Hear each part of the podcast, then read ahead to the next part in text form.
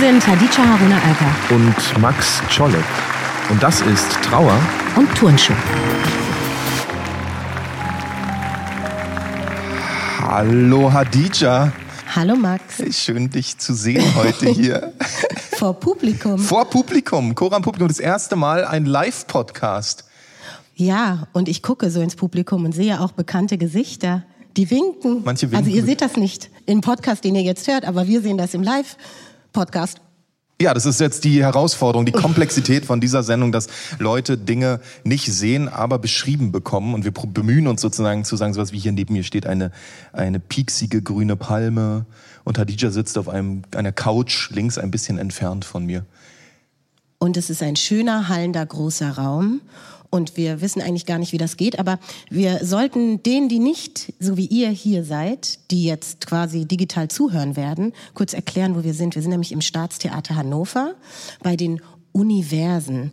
Wer jetzt denkt, wir fliegen ins All, nicht ganz. Es ist ein Format, das, Zitat, für eine solidarische Stadtgesellschaft ein Format bieten will. Und darum werden bewegte Menschen, selbstorganisierte Gruppen, KünstlerInnen, AutorInnen eingebunden. Ja, und da haben wir gesagt, passen wir ganz gut, oder? Sind wir dabei. Und ich meine, mit dem Universum werden wir sehen, es passt eigentlich ganz gut zu dem Thema, aber ich will nicht zu viel verraten. Nein. Und wir sind jetzt quasi in Folge 9 plus. Und äh, Folge 9 hatte äh, das Thema widerständige Kunst und Kultur als Strategie zum Thema. Und da hatten wir zu Gast die Autorin Sascha Mariana Salzmann. Und für Sascha ist Kunst nicht einfach auch nur da, sondern Kunst ist das, was übrig bleibt als Erzählung von Menschheit. Und da haben wir gedacht, wir sind ja hier bei den Universen im Schauspiel Hannover. Dann knüpfen wir an diesen Gedanken an, Interaktion mit dem Publikum. Wir haben auch eine Gästin, die wir gleich genauer vorstellen. Und irgendwie, ich muss jetzt erstmal in diesem Saal ankommen. Ich bin ein bisschen aufgeregt.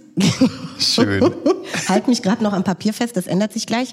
Aber auch, weil ich ähm, den Abend gerne einleiten würde mit den Worten der künstlerischen Leitung dieses Universenfestivals, Katharina Wisotzki, die dieses Megaprogramm auf die Beine gestellt hat. Und ich habe hier in meinem Rücken auch das Motto der Universen und da steht, wir erinnern, wir klagen an, wir trauern, wir tanzen, wir lachen, wir bleiben unversöhnlich, wir erzählen, wir trinken Chai, tue ich tatsächlich. Wir hören zu, wir widersprechen und wir lassen uns nicht aufhalten. Ich finde, es passt so gut. Max? Ist super, es könnte auch eigentlich der Beschreibungstext von Trauer und Turnschuh sein. Wie geht's dir?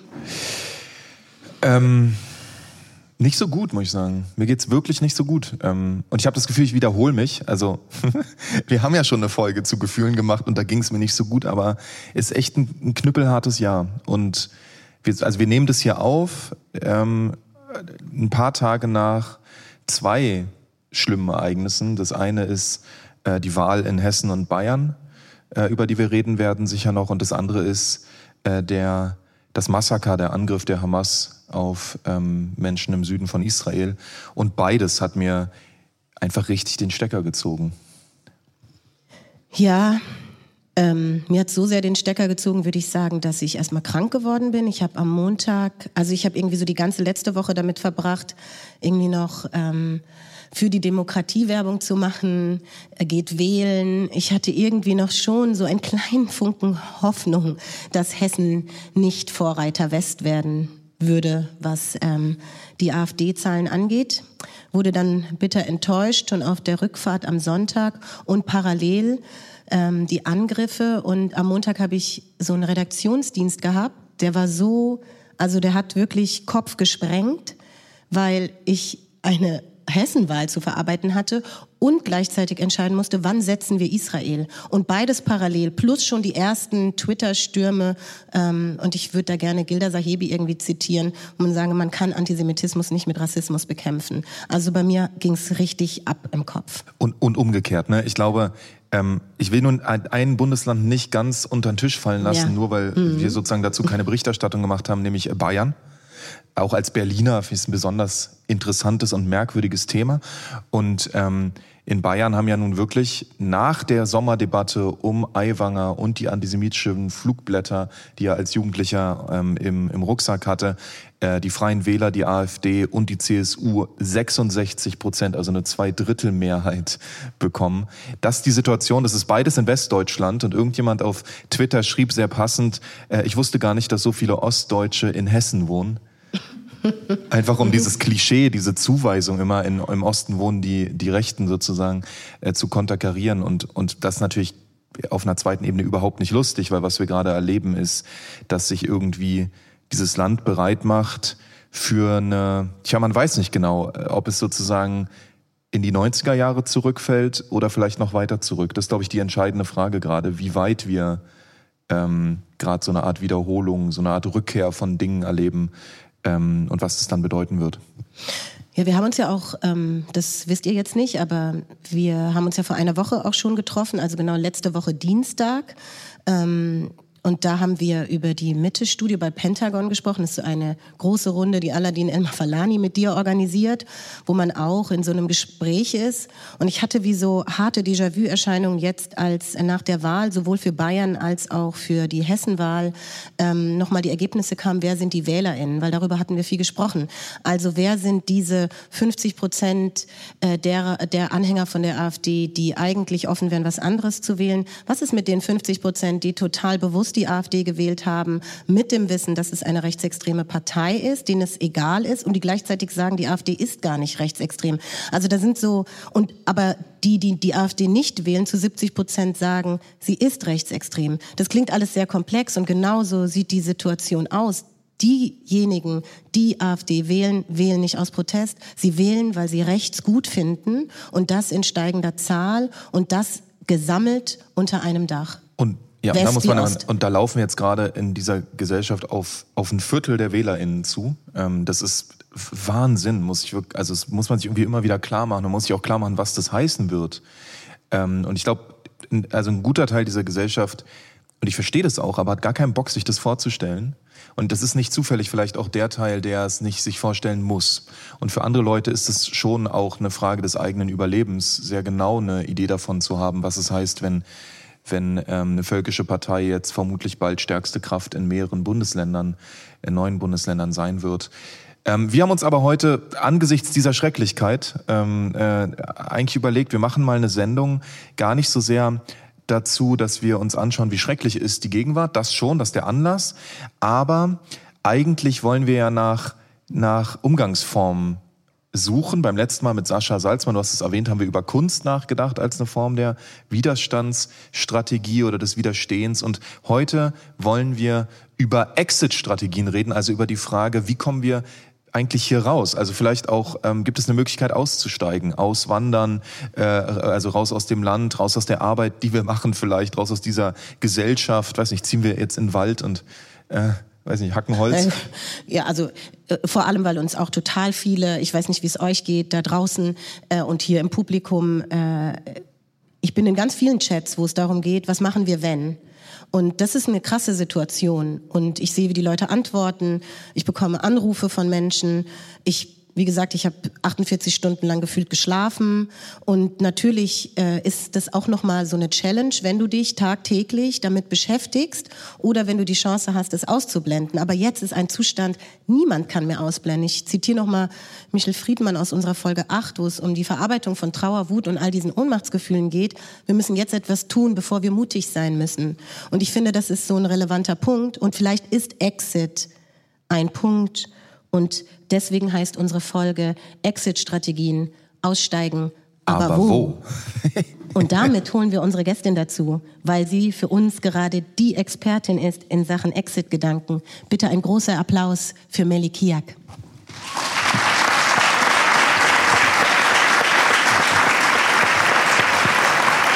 So schön. Endlich können wir unsere Gäste mal umarmen. Das finde ich total gut. Das geht sonst immer nicht. Wir haben meistens Gäste digital zugeschaltet und heute kann ich, Meli, kann ich dich umarmen. Meli, bevor ich dich vorstelle, gib doch unseren Zuhörern schon mal ein, eine Kostprobe deiner Stimme. ja, äh, guten Abend. Guten Abend, liebes Publikum. Guten Abend, lieber Hadija. Lieber Max, schön bei euch zu sein. toll. Also ich sage jetzt kurz, Meli, äh, äh, die vermutlich kennt, kennen viele sie auch schon, aber Meli Kiak ist eine politische Kolumnistin, Ex-Kolumnistin vielleicht, könnte man sagen, reden wir gleich drüber, Buch- und Theaterautorin und sie studierte am ähm, DLL, also am Deutschen Literaturinstitut in Leipzig. Ähm, ich zähle nur ihre letzten beiden Veröffentlichungen auf. Es gibt einen Roman, es gibt äh, viele Essays, gibt es äh, das, die letzten zwei sind das Buch Frau sein, was 2020 im Hansa Verlag erschienen ist und ebenfalls im Hansa Verlag 2022 werden sie uns mit Flixbus deportieren. Eine, eine Sammlung von Theaterkolumnen, ähm, die im Gorki Theater erschienen sind. Ähm, Kiak hat insgesamt sehr viele äh, Autor, äh, äh Kolumnen ähm, geschrieben, seit 2013, also seit zehn Jahren. Ähm, zum Beispiel Kiaks Deutschstunde bei Zeit Online, ähm, dann in der, im Republikmagazin, eine Schweizer Zeitung und eben im Maxim Gorki Theater. Und 2023, also dieses Jahr, äh, entschied äh, Meli sich, alle politischen Kolumnen in Deutschland und der Schweiz zu kündigen und sich vom politischen Schreiben zu verabschieden. Ähm, ein neues Kolumnenformat, Gute Momente, erscheint ab diesem Jahr ähm, auch bei Zeit Online. Meli, schön, dass du da bist. Es gibt viel zu besprechen. Ja, es ist schön. Ich muss dich leider korrigieren. Es ist ganz schlimm. Natürlich. Ich bin eine Veteranin. Ich glaube, ich schreibe schon fast seit 17 Jahren politische Kolumnen. Ei, ei. Denn ich habe schon für die Berliner Zeitung, die Stimmt, Frankfurter, hing eine Weile auf die dem Frankfurter Rundschau. Ich habe sie alle in, den, in die Insolvenz geschrieben und bin dann immer zur nächsten Zeitung weitergewandert. Du hast völlig recht. Eine dieser Kolumnen hing auf dem WG-Klo meiner Freundin eine Weile äh, Melikiak Schön über einen Rentner, der irgendwie Amok gelaufen schräg. ist. Aber ich aus meiner Perspektive kann sagen, Meli, auch ich bin also sehr geprägt von der journalistischen Genese und über deine Genese, die, die Wandlung der Melikia, beschreibe ich es jetzt mal, die mich auch persönlich sehr interessiert, war wegbegleitend. Also weil die Analyse dessen, als ich angefangen habe, Journalismus zu machen, hast du schon geschrieben. Wir hatten Begegnungen, an die du dich vielleicht sogar gar nicht mehr erinnerst. Aber darüber werden wir auch noch sprechen. Aber ich finde die Form, und das, deswegen bist du uns, unsere Gästin auch heute hier. Du hast mal gesagt, mein Leitsatz für mein Schreiben war immer, meine Aufgabe ist nicht Deutschland zu retten, sondern meine Kunst. Wenn die Welt mörderisch wird, müssen wir Künstler daran erinnern, dass es etwas gibt, das höher und besser ist als wir selbst. Das sind die Musik, die Gedichte, schön erzählte Geschichten. Wir müssen der Ästhetik des Ekligseins eine Ästhetik des Menschseins entgegensetzen. Ich versuche es. Und mich würde interessieren, wie machst du das? Wie hast du das gemacht? Wie ist dein Weg? Weil du begleitest viele Menschen und findest Worte für sie.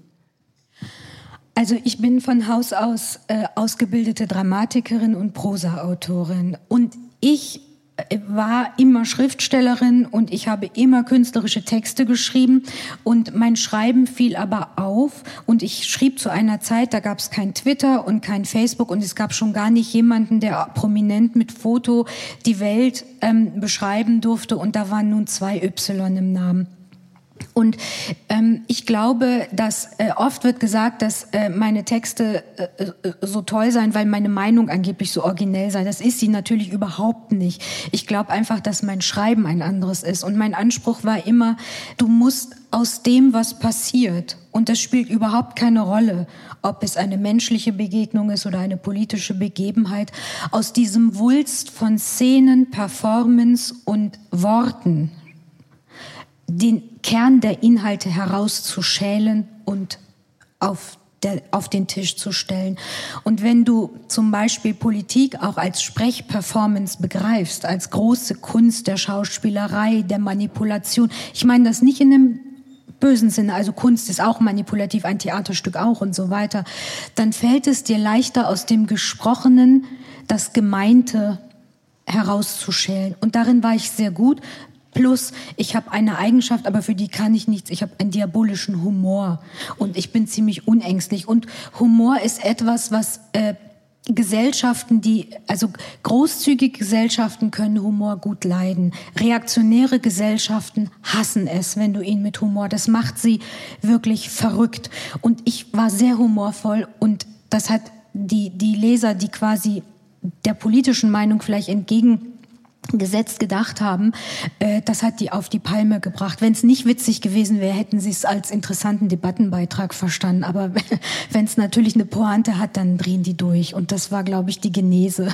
Und das habe ich fast 20 Jahre lang also versucht zu einer Disziplin und zu einem Kunststück. Also irgendwann drehst du dann nicht mehr ein Salto, sondern drei oder so. Dann hast du ja entschieden, ähm, damit aufzuhören. Ist das, also wie kam das? Ich, also der Text, den du dazu im Gorki-Theater ähm, in, auf der Kolumne geschrieben hast, war ja ein Text, der das auch begründet mit der politischen Situation und sagt, ich habe euch jetzt seit 15 Jahren das Gleiche erzählt, seit fast 20 Jahren. Ich, ich habe das begleitet, ich habe immer wieder diese Schritte der Radikalisierung ähm, ähm, benannt und ihr habt es einfach trotzdem gemacht. Ihr habt einfach sozusagen euch nicht davon äh, abhalten lassen, das zu tun. Also mein Anspruch meines Schreibens war nie zu warnen und zu verhindern. Schreiben steht über dem, finde ich. Und für mich war es die Sache ganz einfach. Ich sehe, ich beschreibe, was ich sehe. Aber ich habe schon zu einer Zeit etwas gesehen, was andere nicht gesehen haben und was dann immer hieß, ja, das ist antideutsch, anti, anti, das geht gegen den Staat, das geht gegen die Gesellschaft und so weiter. Und es ist aber so, wenn du mit einer bestimmten Biografie und einer bestimmten Geschichte und Erziehung äh, aufwächst, dann schaust du auf die Politik einfach anders. Und die, deine, deine politische Position, das gilt für jeden, ist immer abhängig davon, von wo aus du startest. Und wenn du lernst, also wenn du arm aufwächst, dann lernst du irgendwann, wer die Architekten deiner Armut sind und die erkennst du in jeder Sprache und in jedem Land.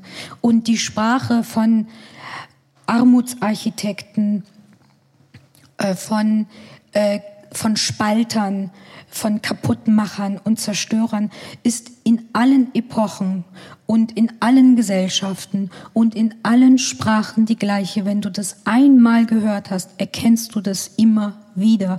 Und ich habe das eben erkannt.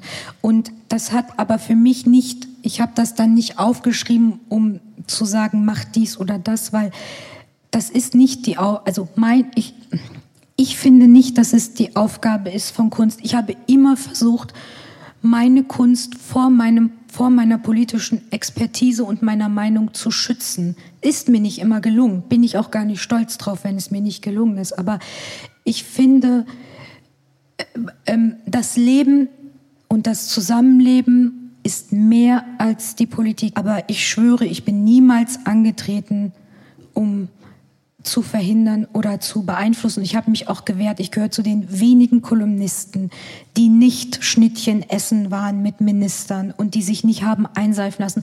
Und ich wurde noch von jeder Regierung und jedem Kanzler und jedem Minister mindestens zweimal eingeladen. Ich habe einmal den Fehler gemacht, mich darauf einzulassen, aber ich habe es dann begriffen und es dann aber nie wieder gemacht. Und das finde ich, das gehört sich auch so. Du musst an der Seitenlinie bleiben und von der Seitenlinie aus schauen und betrachten, weil sonst äh, wird es Murks.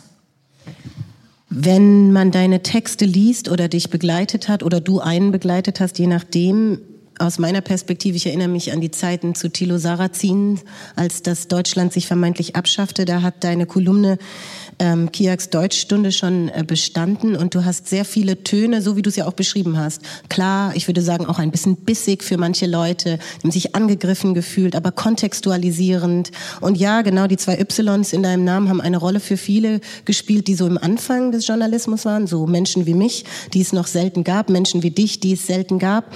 Aber was Max jetzt gerade gefragt hat, war ja so das Ende. Also wo du jetzt bist, aber mich würde gerne noch der Weg dazwischen. Denn ja, du hast schon sehr früh über Männlichkeit, über Rassismus, über Polizeigewalt, über das Wegschauen von bestimmten politischen Instanzen geschrieben. Aber du hast ja immer wieder Dinge entschieden, anders zu machen, neue Formen zu finden, bis zu diesem Exit jetzt, der sagt, diese Bühne, dieser politische Art des Kolumnenschreibens, der, wie ich jetzt gehört habe, existiert gar nicht mehr in diesem Feuilleton, aber mache ich nicht mehr, weil das, das war ja auch so eine Kritik, dass du sagst, das findet gar nicht mehr statt. Wenn du das jetzt spiegelst an den gesellschaftlichen Entwicklungen da draußen, ist das der Grund, weil du sagst, ich habe das euch alles gesagt, ich habe schon 2010 gesagt, nicht nur das Sagbare wird nach rechts rücken, deswegen ist jetzt Ende, aber was machst du damit? Also wie ist dieser Weg dorthin gekommen? Wie hast du ausgehalten, durchgehalten? Weil wir wollen noch, wir müssen weitermachen. Verstehst du? ja, ich mache ja auch weiter. Es ist ja jetzt nicht so. Ich, ich, muss auch immer lachen, weil schon Nachrufe auf mich geschrieben wurden. ja, dein, deine letzte Kolumne, es ist alles gesagt. Sehr zu empfehlen. Ja, ja. Äh, ja also äh, also erst einmal möchte ich dementieren, dass ich aufhöre, mich zu äußern. Es ist wahrscheinlich nur noch die Form. Also ich will es dir beantworten, DJ, oder ich will es versuchen. Also ich, ich hatte ja diese ähm, zweifelhafte Ehre, diese Gesellschaft publizistisch zu begleiten auf einem Mitte-Rechtsweg, so möchte ich das nennen, weil ich glaube, dass die Schröder-Regierung eine sehr rechte Regierung war, ähm, bis zu sehr rechts. Und so etwas passiert ja in verschiedenen Etappen. Das passiert, ein bisschen was passiert bei einem Politiker, ein bisschen was passiert in der Kultur, ein bisschen was geben ein paar Schriftsteller was hinzu, ein bisschen was, nicht zu vergessen, ein paar Talkshow-Moderatoren. Jeder gibt ein bisschen was dazu. Und alle zusammen sind eine Kraft. Erst ganz leicht, ist wie bei einer Welle und einem Tanker. Aber wenn der in Gang ist, ist der in Gang. Bis dahin hast du das alles schon von allen Seiten beleuchtet. Und es wird nicht interessanter, stilistisch, publizistisch, wenn du, wenn es noch tausendmal geschieht und du noch tausendmal diese Texte schreibst. Ich kann jetzt nicht diese fast 15 Jahre zusammenfassen, aber du hast es dann alles schon fünfmal beschrieben. Und in diesem Format, wie ich es gemacht habe, und ich möchte sagen, es war für mich immer ein Brotjob es gibt nur diese zwei Formen in diesem Format. Entweder du verniedlichst, banalisierst und relativierst, was passiert, oder du vergrößerst es und skandalisierst. Und zwischen diesen beiden Formen also bei Twitter zum Beispiel ist immer Skandalisierung nicht, dass Twitter eine Kunstform wäre und mit Kolumnen schreiben irgendwas zu tun hätte oder so. Ne? Und bitte bilde sich auch niemand ein, dass wenn ihr bei Twitter sappelt, dass das Widerstand wäre. Für mich war immer wichtig, eine Sache einmal zu benennen. Und wenn du das dann alles schon beschrieben hast zu einem frühen Zeitpunkt, dann ist dann, dann und Politik immer aus Wiederholung besteht, dann hast du ja nur die Möglichkeit, dich als Autorin immer zu wiederholen oder einmal festzustellen, was gibt es mir? Und mir gibt es, mir gibt es einfach nichts mehr. Plus, ich habe äh, viele Jahre einer sehr schweren Krankheit hinter mir. Und wenn du dann genähst, dann guckst du auf die Dinge auch ein bisschen anders und dann merkst du, das Leben ist endlich und das Leben ist sehr schön und jetzt musst du etwas für dich herausholen und dann musst du vielleicht gucken, was will ich von jetzt dann beschreiben. Und ich glaube, Geschichten erzählen, das klingt so lapidar, aber Geschichten erzählen, Literatur, das ist mein, da komme ich her. Geschichten erzählen ist Menschen erzählen. Und noch bis vor 50 Jahren haben wir haben Jahrtausende lang Menschen übereinander von der anderen Seite der Grenzen über Literatur erfahren. Und es spielt keine Rolle, ob geschrieben oder nicht. Wir haben uns einander erzählt und Leute haben diese Geschichten weitergetragen. Es ist nicht banal, sich auf das Geschichtenschreiben zurückzubesinnen, weil wir damit erzählen, wer wir sind und woher wir kommen.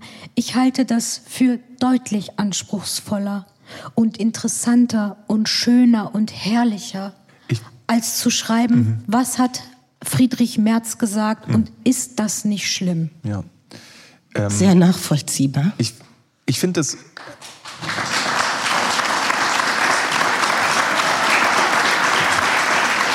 ich finde diese Frage, die wir im Titel haben, aussteigen, aber wo, das wär, ist ja eine Antwort. Also zu sagen, man, man kommt ja irgendwo an und das ist zum Beispiel beim Geschichten erzählen oder beim sich wieder einander erzählen. Vielleicht ist es auch was, was einem in diesem politischen Gewerbe fast abhanden kommt, dieses sich einander zu erzählen. Ähm, ich finde sogar aber noch einen ja. weiteren Punkt und bevor, dann stell deine Frage nur, nur um es zu ergänzen. Nicht nur dass das eine Form ist, die du für dich gefunden hast. Ich fand, das war schon, und ich danke auch fürs Teilen deiner persönlichen Geschichte, weil ich glaube, in all diesem nach außen wirken und eine politische Stimme sein oder eine künstlerische Stimme oder wie auch immer man sich selbst identifiziert, man hat eine eigene Geschichte in dieser Gesellschaft, man hat seine eigene Biografie, sein eigenes Leben und das macht etwas mit einem und das hast du gerade geteilt und das resoniert bei mir sehr stark, weil dieses nämlich immer wieder Checks and Balances, wie geht's mir in der Situation? Wir machen diesen Podcast, wir haben gesagt, das ist unser Empowerment-Raum auch, jetzt sitzen wir hier an der öffentlichen Bühne, normalerweise sitzen wir in unserem Kabuff und tun uns selber gut, um diese Zeit hier zu verarbeiten. Jetzt machen wir es öffentlich. Aber immer wieder diese Frage, die ich mir auch stelle, wenn es mir nicht mehr gut geht, dann mache ich das nicht mehr. Und das hast du gerade beschrieben in so einer kurzen Note und dann gesagt, aber ich bin kontinuierlich bei dem geblieben, was mir etwas bedeutet. Und das ist Geschichten erzählen. Und das wäre dein Exit. Genau, ein weiterer Aspekt, den ich, also den, der auch in dem, was du gerade äh, gesagt hast, aufgetaucht ist, ist die Frage der, der Langeweile oder dass man sozusagen sich so irgendwann um sich selber dreht, Ödnis, ähm, äh, the Wasteland, ähm, was wir die Gegenwartspolitik in Deutschland nennen können. Ähm, und ich frage mich nur manchmal, weil es stimmt ja, dass wir seit 100 Jahren oder vielleicht auch seit 200 Jahren oder vielleicht schon ewig immer das Gleiche erzählen. Weil natürlich das, mit dem wir zu tun haben, auf einer bestimmten Ebene auch immer das Gleiche ist. Also du, man hat sozusagen mit ähm, eine mangelnde Empathie, an Ungerechtigkeit, an Ausbeutung, an Gewalt zu tun und man muss dagegen immer wieder Variationen einer ähnlichen Forderung finden, nämlich von Gerechtigkeit, von, von die andere Person fühlen, von Raum lassen für andere Menschen, äh, von Umverteilung und so weiter und so fort. Und ich frage mich manchmal, ob nicht ein Teil der Aufgabe auch darin liegt, ähm, das so zu ordnen, dass man sich eben nicht langweilt. Also dass man sagt, ein Teil der, der vielleicht politischen Arbeit ist, ähm, so wie die Rechten sich nicht langweilen, immer den gleichen Mist zu erzählen, ist es vielleicht auch wichtig, selber immer wieder neue Zugriffe zu finden, ähm, damit, damit man selber das dann wieder interessant findet und, und es vermitteln kann als etwas, was Dringlichkeit hat, was sich lohnt zu erzählen. Weißt du, jeder steht ja an einem anderen Punkt. Und also wir sind ja als Künstler Individuen. Ich verstehe auch gar nicht, dass wir, also wir sind Freunde und uns einander verbunden, aber ich bin als jemand, die schreibt unglaublich einsam und alleine und in meinem Wahnsinn. Es gibt in meinem Leben auch kein Wir. Jeder muss für sich an seinem Punkt seine Lehren finden und ein heute 80-Jähriger denkt anders als eine 25-Jährige, die startet, die ist voller Elan und die ist äh, voller Aufbruchsstimmung. Ich bin fast 50. Also man ist dann an einem anderen Punkt. Und für mich ist es so, ähm, wenn du in eine Gesellschaft hineinrufst und irgendwann verstehst, dass zum Beispiel so etwas Einfaches wie Menschenliebe und Weltenliebe dir umgedeutet wird als politisch fragwürdige aktivistische Haltung, dann weißt du, wir sprechen hier zwei Sprachen. Und du kannst jetzt entweder zu deinen Leuten sprechen und rufen und die rufen zurück, aber es gibt keine gemeinsame Sprache mehr. Und deswegen Klar, wir tauschen uns aus, aber wir können überhaupt gar nicht zu einer gemeinsamen Position können. Wir können gemeinsam uns einsetzen, wir können gemeinsam uns an den Händen fassen und sagen, wir wollen nicht zulassen, dass vor unseren Augen Menschen verprügelt werden. Wir wollen das nicht oder so. Also wir können uns gemeinsam einer Sache physisch entgegenstellen, aber wir können nicht mental, weil dazu sind wir alle zu, zu an zu unterschiedlichen Punkten. Aber ich möchte noch mal etwas sagen zu Worten und Widerstand und den unterschiedlichen Sprachen. Also Rechtsextreme zum Beispiel. Und wir haben eine rechtsextreme Welt. Also wir sind nicht auf dem Weg dahin oder so. Alles ist davon durchsogen. Und der Rechtsextremismus zeichnet sich davon wirklich aus, dass er eben die Menschen nicht liebt, dass er dir die Liebe wegnimmt und die Empathie und die Leidensfähigkeit und dich in dem anderen zu erkennen. Ich mache jetzt einen Sprung, weil ich weiß, es ist jetzt keine kluge, elegante Brücke dazu, ja. Aber wenn wir zum Beispiel über Umwelt sprechen oder Klima, das finde ich für mich als jemand, der schreibt und versucht, schöne Worte zu finden, unglaublich dem Menschen abgewandte Begriffe. Was ist Klima oder was, was hat denn Klima mit mir zu tun? so, oder Umwelt, keine Ahnung, was das ist, hat in meinem Leben nichts äh, zu suchen oder so. Aber ich habe in der Schule ein bisschen was gelernt darüber, was das Wetter ist. Was bedeutet das, wenn das Meer eine gewisse Temperatur hat? Was bedeutet das, wenn auf einem Berg ein Schnee schmilzt und unten im Tal ankommt? Was was gibt es eigentlich für unterschiedliche Wolken und welche Namen haben sie? Und was unter der Meeresoberfläche lebt noch mit mir mit gleichzeitig auf dieser Welt? Und ich finde, wenn du die Welt, jetzt sagen wir mal, wir verabschieden uns von dem Gedanken, dass wir uns als Menschen einander erzählen, ja? Aber wenn wir uns ein bisschen die Welt erzählen, was ist denn diese Welt? Die Luft, das Wasser. Wer spricht für das Wasser? Wer nimmt die Rechte äh, der Berge wahr und so weiter und des Grases? Was ist das eigentlich alles Herrliches, was so gut auch auskommen könnte ohne uns? Dann glaube ich fest daran, dass du es schaffst, Empathie zu entwickeln, einfach nur für das Stück Welt, in dem du lebst, egal in welcher Kulturlandschaft, in welchem Garten. Wenn du wieder lernst, da reinzugucken, diese die, die, die Mikrobeobachtung weg von diesen Makrobegriffen, Erderwärmung, äh, wenn die jungen Leute da rausgehen und um, darauf bestehen, dass das 1,5 Grad Ziel erreicht wird. Nein, ich will, dass die Vögel nicht panisch in eine andere Richtung fliegen. Finde ich traurig, das zu sehen. Und wieder eine Sprache zu finden, die Welt zu erzählen, das Leben zu erzählen.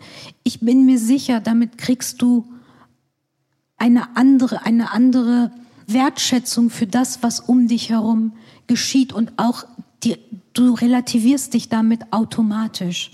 Damit also, machst du eine Verbindung auf, die wir hatten in einer der Folgen. Ich habe leider jetzt die Folgennummer vergessen, aber sie verbindet sich jetzt gerade mit deiner künstlerischen Ausdrucksform, mit etwas, was wir, ich glaube, es war Folge 7, zu Gefühlen hatten, nämlich in der, als eine Strategie im Umgang mit der Welt, die wir erleben, auf ein Gefühl zu setzen, weil wir in einer superrationalen Gesellschaft sind. Ich weiß nicht, ob das dir gefällt, aber ich finde, dass das, das macht es bei mir mir gerade auf, einfach auch zu sagen, wenn ich ähm, mich mit abstrakten Worten nicht, nicht verbunden fühle, wenn ich mich mit Menschen nicht mehr verbunden fühle, wenn ich nicht weiß, was Menschenrechte bedeuten. Ich meine, ich, was ich zum Beispiel mache, ist, ich versuche besetzte Begriffe permanent umzudeuten. Wenn Leute von Identitätspolitik reden, dann rede ich von Menschenrechten. Wenn sie, also äh, alles wieder so zurückzuholen. Und deine Strategie eher ist es, mit Leben, mit Welterzählen zu füllen. Mit Sprache. Mit Sprache, ja genau. Und, aber das sind ja un, einfach unterschiedliche Sprachformen zu benutzen, um wieder auf das Menschsein, das Gemeinschaftliche, den Gemeinsinn, auf ein Gefühl zurückzukommen? Nein. Okay.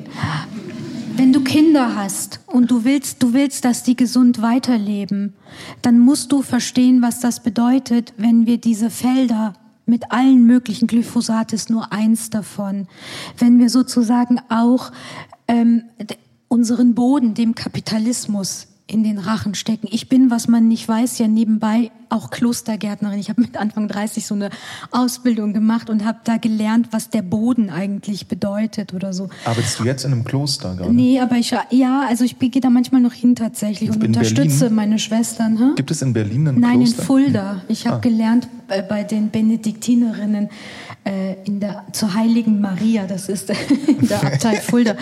Und ja, der Boden mich, ist sehr wichtig und sehr trocken. Ja, das hat mich sehr beeindruckt, dass, dass ähm, jetzt mal fernab von Religion und Bibelzitaten oder so, also du kannst nicht wollen, dass das darauf gekippt wird.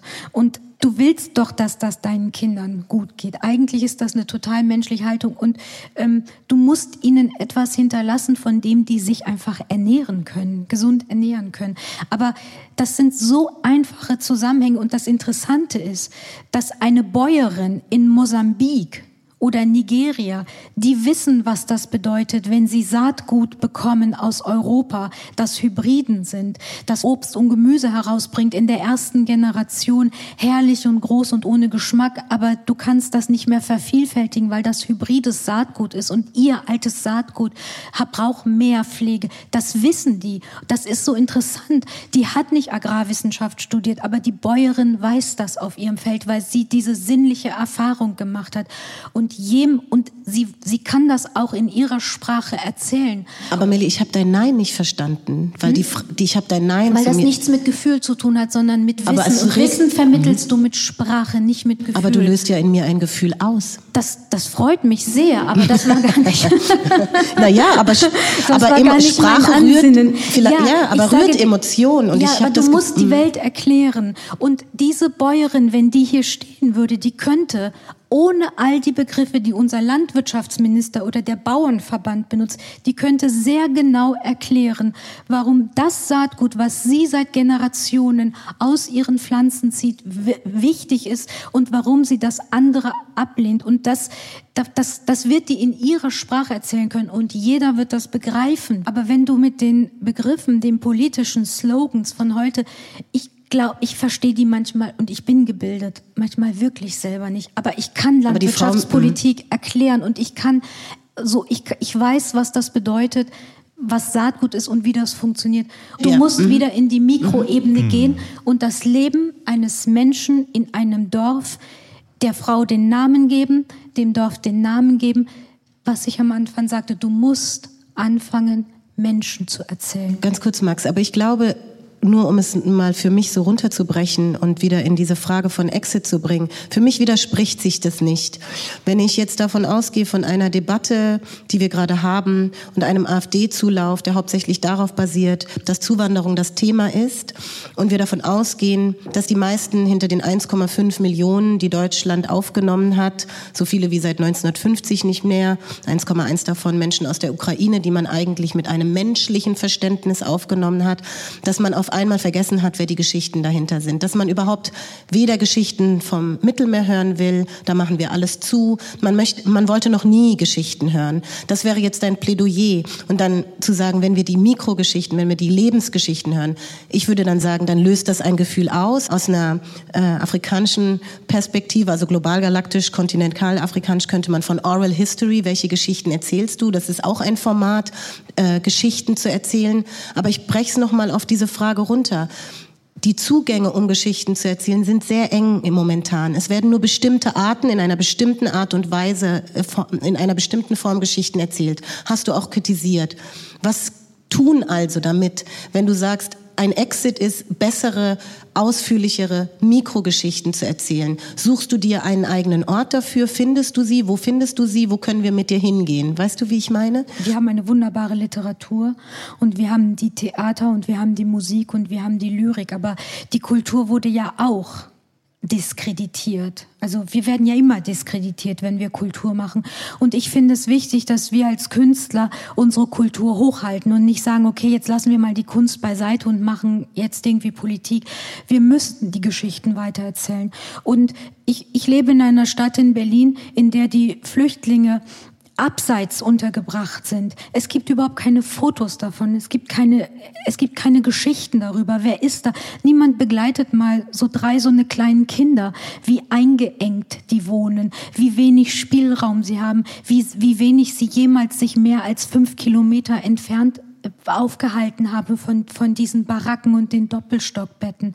Oder die Menschen, die, wir fangen ja jetzt erst an, nach fast zehn Jahren zu erzählen, was Flüchtlinge erleben, wenn sie quer durch Europa gejagt, verprügelt, interniert, inhaftiert werden, wenn sie in ihrer Freiheit beschränkt werden, weil man sagt, dass Flucht illegal sei. Wie horrend.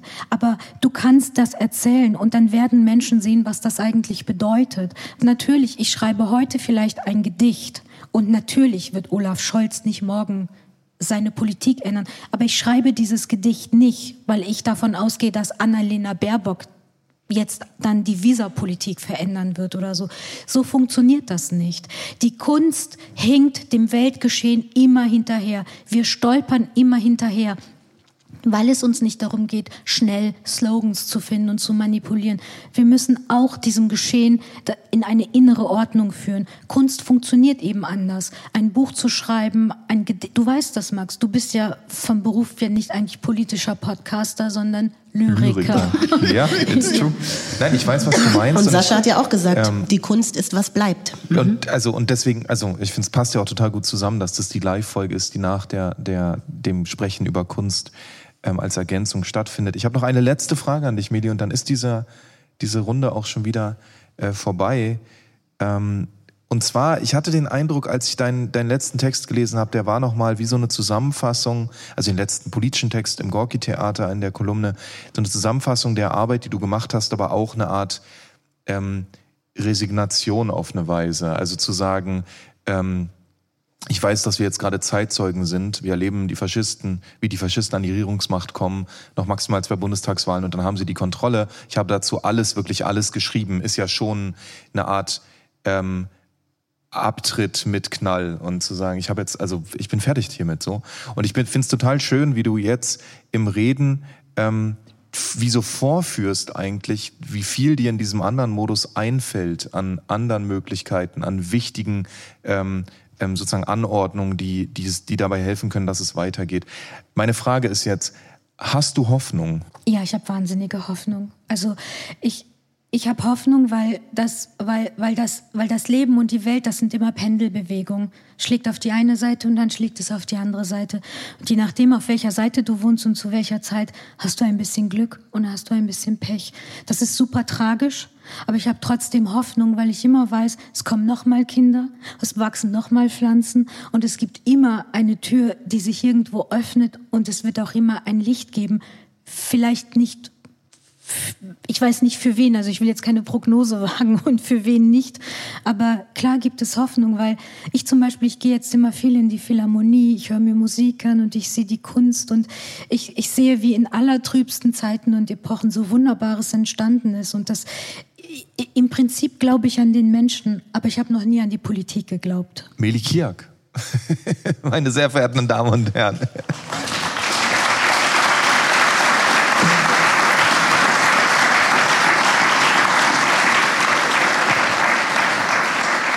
Danke für die Einladung und danke ans Publikum, dass Sie gekommen sind. Vielen Dank, Meli, dass du hier bist und ähm, bis zum nächsten Podcast. Ciao.